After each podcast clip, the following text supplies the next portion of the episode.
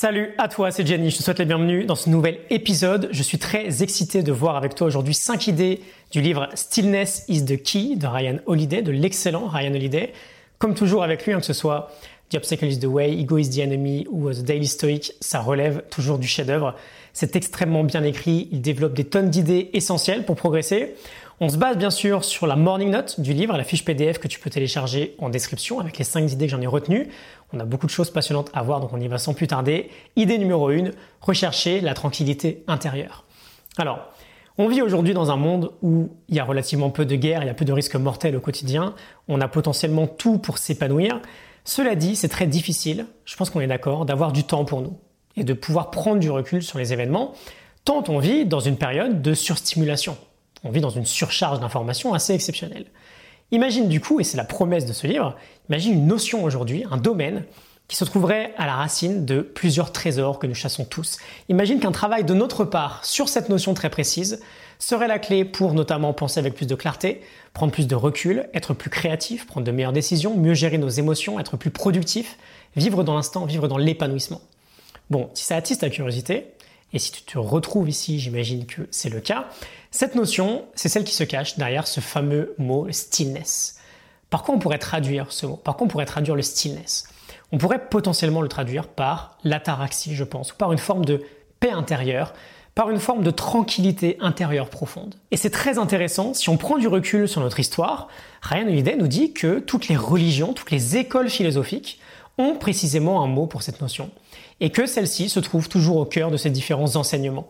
Par exemple, chez les bouddhistes, on dit Upeka, chez les musulmans, on dit Aslama, Ishtavut chez les hébreux, Samadvam dans la Bhagavad Gita, Ataraxia chez les épicuriens, équanimité chez les chrétiens, Yusimia chez les grecs de l'Antiquité, un mot fort notamment euh, dans le, dans le stoïcisme. Et donc cette sérénité profonde, cette capacité à rester calme, à rester tranquille, à rester posé, on veut naturellement la développer, c'est tout l'objet du livre, qui est articulé autour de trois domaines, l'esprit, le cœur et le corps.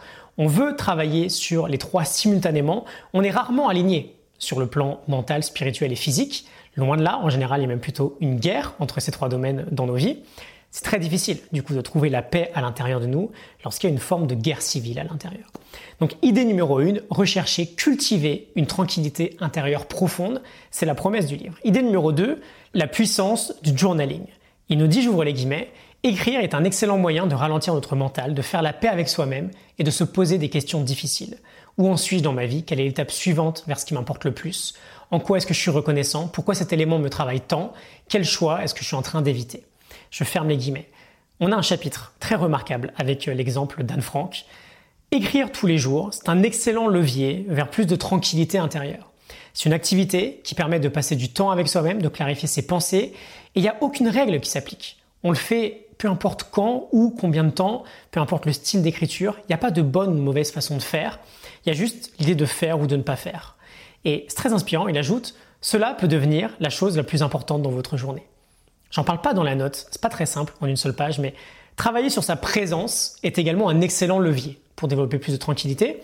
Aujourd'hui, on ne vit que trop rarement dans l'instant présent. Dès qu'on a un moment à nous, soit on ressasse quelque chose du passé, soit on est anxieux à propos de l'avenir, on fait finalement même tout pour euh, y échapper à ce moment présent.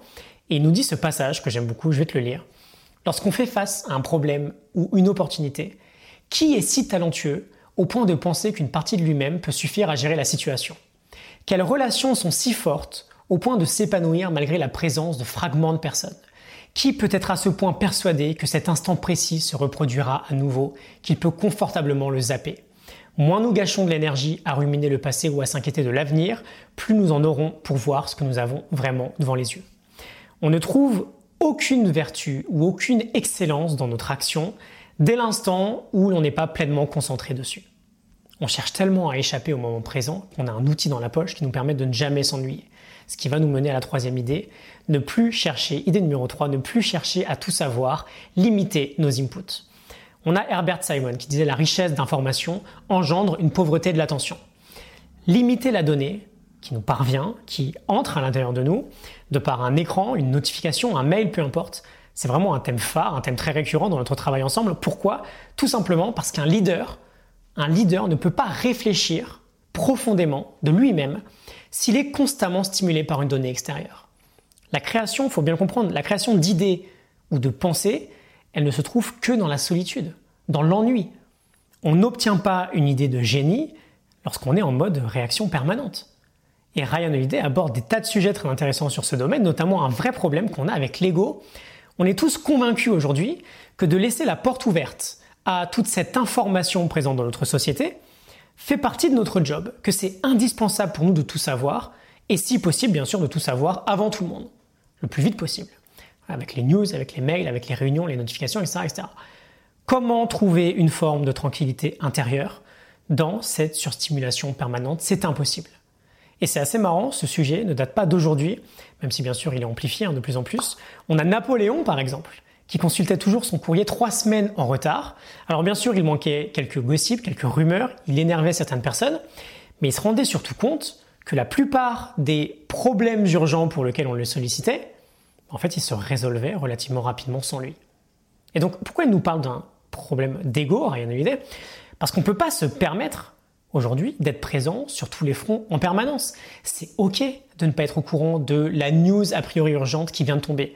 C'est ok de ne pas répondre à un mail dans la minute qui répondait à son courrier postal dans la seconde il y a 20 ans. Et bien sûr, c'est parfaitement ok de ne pas avoir vu le dernier épisode de la série du moment dès l'instant où il est sorti. Tout ça, c'est juste de l'ego. On veut arrêter de faire passer, encore une fois, hein, l'urgent, ou du moins ce qu'on fait passer pour de l'urgent, avant ce qui compte vraiment, avant l'important. Et bien sûr, on a cette belle métaphore qui nous échappe, mais que je pense nous devons tous avoir en tête. Tout ce que nous consommons en termes de données ou d'informations, à un moment donné, notre cerveau va devoir le digérer. Et imagine un peu si chaque minute, 18 heures par jour, tu ingères de la nourriture. Qu'est-ce qui se passe dans ton estomac? Quel pourcentage d'énergie disponible serait consacré uniquement à de la digestion Il se passe exactement le même phénomène avec l'information. Notre cerveau n'a pas évolué pour en digérer autant. Ça devient difficile pour lui de se concentrer sur des tâches bien plus importantes dès lors qu'il est surstimulé par de la donnée extérieure.